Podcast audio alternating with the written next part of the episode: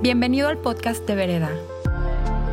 Creemos en ser rescatados, ser amados y ser la iglesia. Queremos que en tu día a día puedas encontrar a Dios donde quiera que te encuentres y esperamos que Él te hable a través de este mensaje.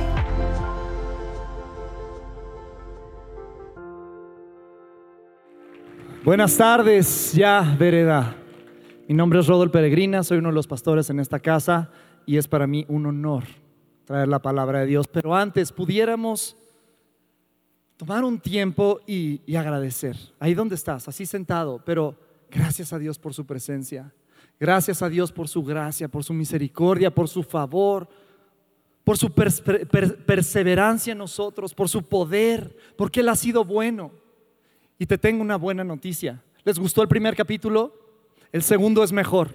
Quiero recordarte algo. El segundo escalón siempre es más alto que el primero, ¿verdad? Siempre. Entonces vamos de gloria en gloria en gloria, de victoria en victoria. Amén. Amén. Ese es nuestro Dios. El día de hoy le damos gracias a Dios por su presencia una vez más. Pero ¿por qué no también nos enfocamos y decimos, este segundo capítulo va a ser más de nuestra adoración, más de nuestra disposición para Él, más de nuestra fe, más de nuestro creer, más de nuestro obedecer? Ay, de repente ya, ya no están diciendo tanto amén.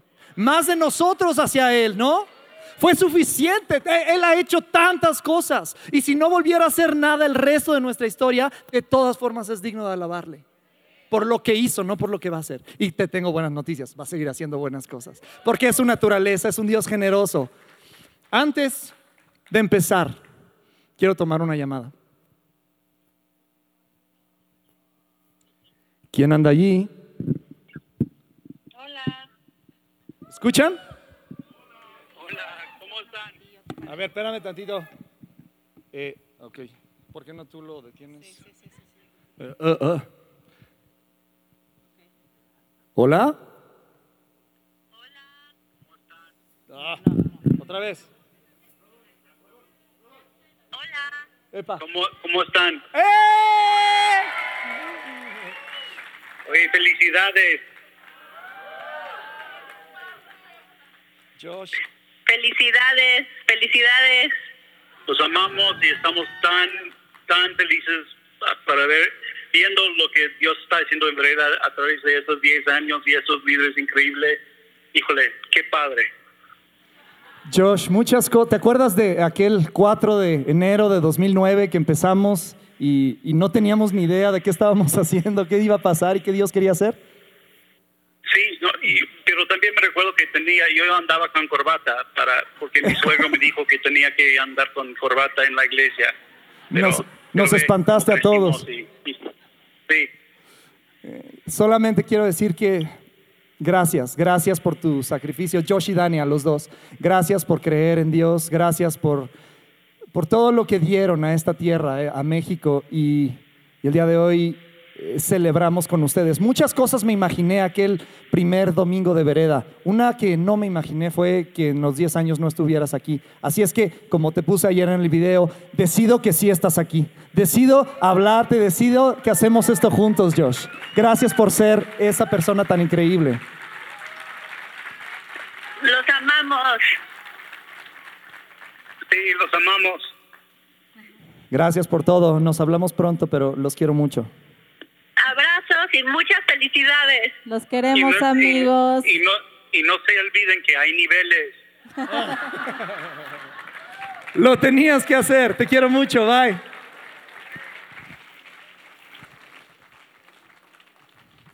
Muy bien, para todos los que siguen de pie conmigo, gracias. Siento su solidaridad. Gracias por estar también de pie. Muy bien, vamos a entrar entonces a lo que nos toca. El día de hoy vamos a concluir nuestra serie. Voy a ser breve porque sé que hace calor, somos muchos, pero sabes que sí decidimos festejar todos juntos y que por una vez, o no tenemos muchas ocasiones, pero las pocas que tenemos, vamos a celebrar toda la iglesia, toda la familia bajo un mismo techo, ¿verdad? Es mejor. Entonces vamos a Josué.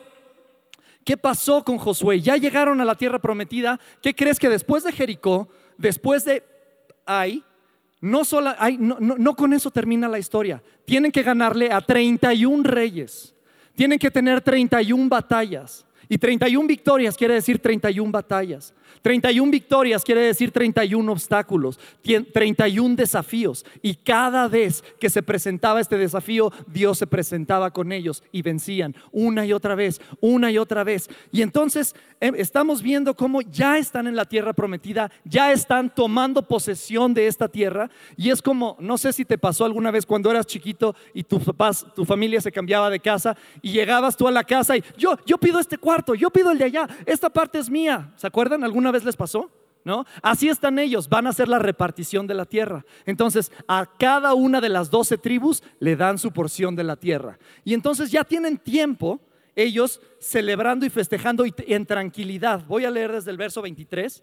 Dice, pasaron los años y el Señor le había dado al pueblo de Israel descanso de todos sus enemigos.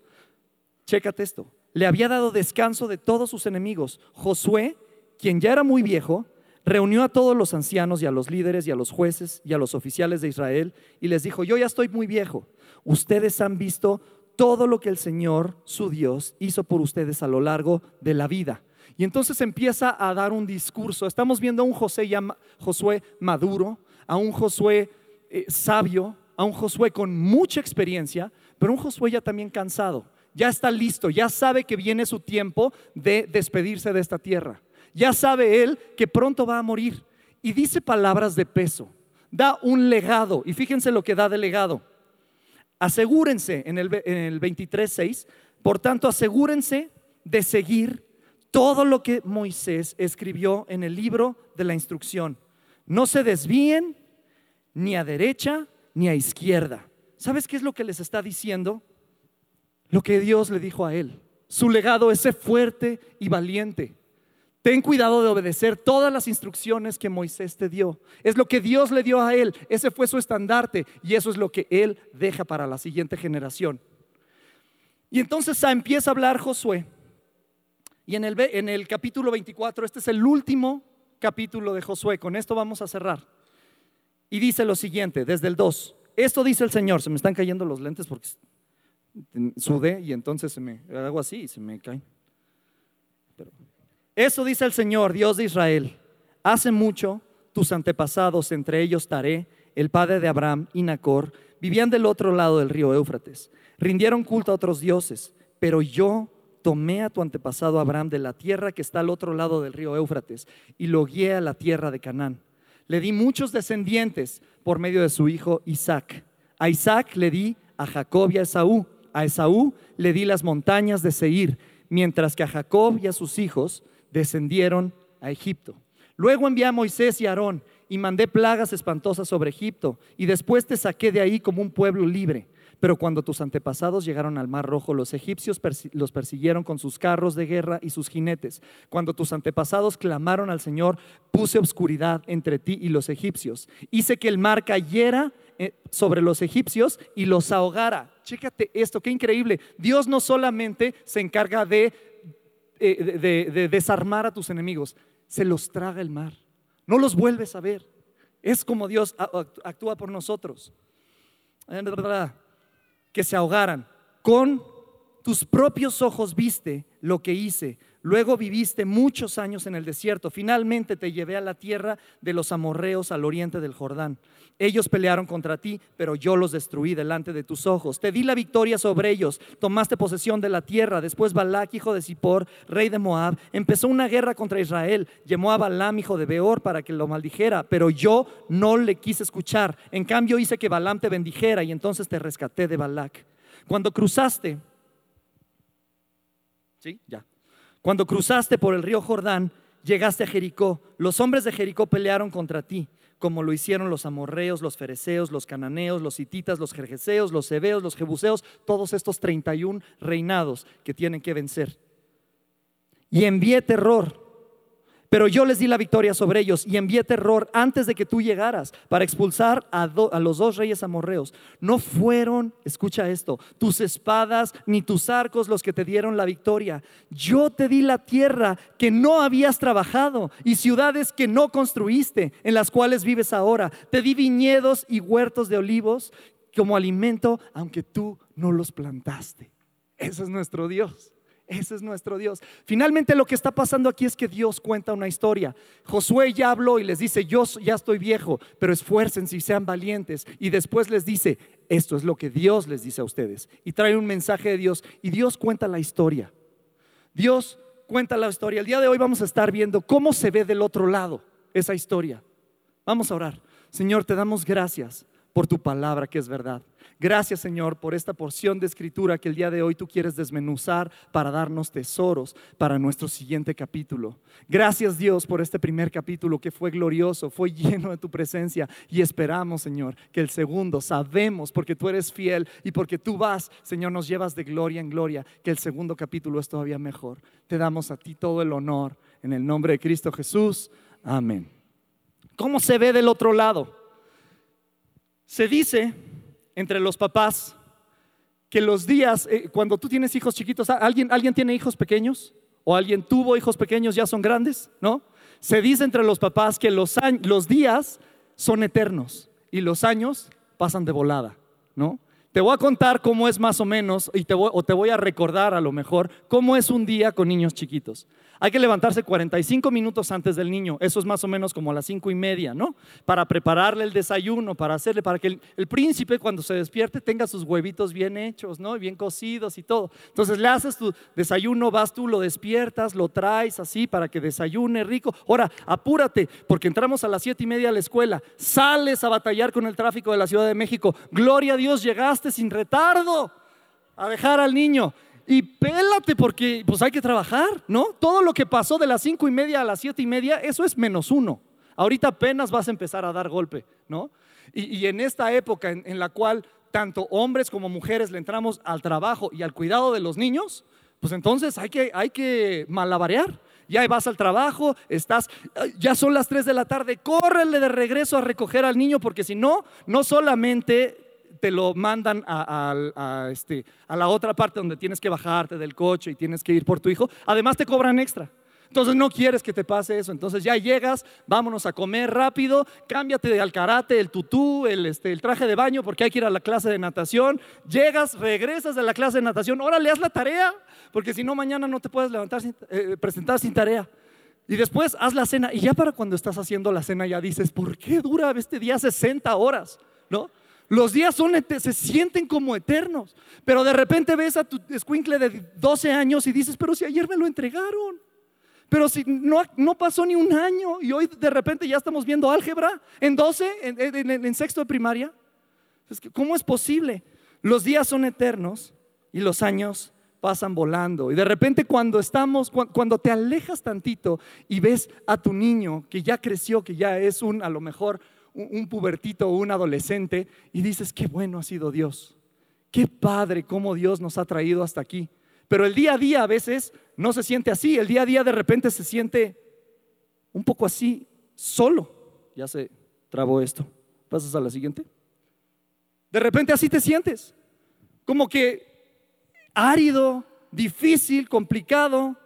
Y, y y Dios es lo, que está haciendo aquí contando esta historia, es darles perspectiva al pueblo de Israel. Les dice, ¿saben qué? A lo mejor ustedes lo sintieron complicado, a lo mejor ustedes lo están sintiendo difícil, pero recuerden cómo lo veo yo. ¿Cómo se ve la historia desde el otro lado? ¿Tú me ayudas, este Jess? Porque ya se, se trabó. Gloria a Dios por la tecnología. ¿Cuántos dicen amén? Amén. Los que la saben, exacto, porque los que no, pues, ¿ya agarró? ¡Uh! ¿Dónde andaremos? Muy bien. Le está dando perspectiva. Esto es Israel, los últimos 50 años yo te llevé, yo te traje. Me encanta el verso 3, vamos a repasar el verso 3 como dice, pero yo tomé, Dios hablando, chécate, yo tomé a tu antepasado Abraham de la tierra que está al otro lado del Éufrates y lo guié a la tierra de Canaán. Qué bendición, ¿no? Cuando sabes que Dios es el que está poniendo todas esas situaciones en tu vida para darte el destino que tú necesitas llegar. No se trata acerca de lo que tú haces, no se trata acerca de lo que tú puedas decir o hacer o, verte súper bien. Se trata de que Dios te lleva, Dios te, está, te está trayendo a esta nueva tierra. Vereda, estos 10 años, el día de hoy podemos decir, gloria a Dios, han sido 10 años de bendición, amén. Y de repente ha habido algunos días que dice que ya termine este día por el amor de Dios. Ah, está súper difícil, Dios, ¿a dónde te fuiste? No encuentro propósito, no encuentro esperanza, no encuentro bendición. Pero si nos alejamos tantito, y este es el primer punto, la claridad toma perspectiva a la distancia. Cuando tú te alejas tantito, todo toma claridad a la distancia. Yo quiero que veas cómo, cómo se sentirá esta personita que está acá. ¿Cómo se sentirá este que lleva años haciendo fila y el rojo dice, aquí se lo va a gandallar? ¿no? no, oye, ¿qué onda? No, yo llevo años, estoy esperando que este avance y este... ¿Cómo, ¿Cómo se sienten las cosas cuando estás ahí? Pero sabes qué? Gloria a Dios. Él está contigo en el tráfico. Y no me refiero al tráfico de las 6 de la tarde, en el tráfico de la vida. Él está contigo en el tráfico, pero esa no es su perspectiva. Su perspectiva es toda la carretera hasta tu casa. Él puede ver mucho más allá. Él está viendo desde arriba, no te está viendo aquí a nivel de cancha como tú y yo a veces lo vemos. Eso es lo que Él está haciendo. De repente en nuestra vida así se sienten las cosas, se sienten difíciles, se sienten áridas, se sientes como que estás ahí a la mitad del tráfico y que Dios no te escucha. ¿Por qué Dios no estás aquí? Él siempre está ahí. La historia es su historia. Me encanta en inglés cómo se dice history, his story, su historia. La historia es su historia. Imagínate a Abraham cómo se habrá sentido. De repente tiene esta convicción de que se tiene que ir de la tierra de Ur y le empieza a decir a su familia, ya me voy, ¿a dónde? No sé, no sé, a una tierra que me van a mostrar. ¿Quién? Pues alguien que me habla en mi interior. Y, pero ¿a dónde va? No, no, sé, no sé, pero sé que me tiene... ¿Te imaginas cómo se sintió? De repente en el día a día nosotros nos sentimos así frustrados y como que no encontramos norte y de repente, pero Dios te cuenta la historia. Esta es la historia que Él cuenta. Número uno, todo toma claridad a la distancia. Y número dos, hay un constante que está pasando en el pueblo de Israel todo el tiempo y que Dios no lo menciona. ¿Alguien se dio cuenta de eso? Su pecado y sus fallas. Dios no dice, pero yo agarré a Abraham y ¿qué crees? Abraham no me creyó. Se rió de mí cuando le dije que iba a tener mi hijo. Cuando estabas en medio del desierto, hiciste tu becerro de oro y te apartaste de mí. Eso no lo dice Dios. Dios cuenta la historia perfecta. Y sabes qué? Que tus fallas y tus fracasos no son su punto de, interés. Él no está atorado en nuestras fallas y nuestro propósito. Su atención no está en nuestros errores, su atención está en su propósito. Te lo voy a repetir, su atención no está en nuestros errores, está en su propósito. El día de hoy, Dios es el que ha contado la historia. Esperamos que este mensaje haya aportado mucho a tu vida. Puedes buscarnos en redes sociales como vereda.mx. Gracias por escuchar y te esperamos en nuestros servicios del domingo.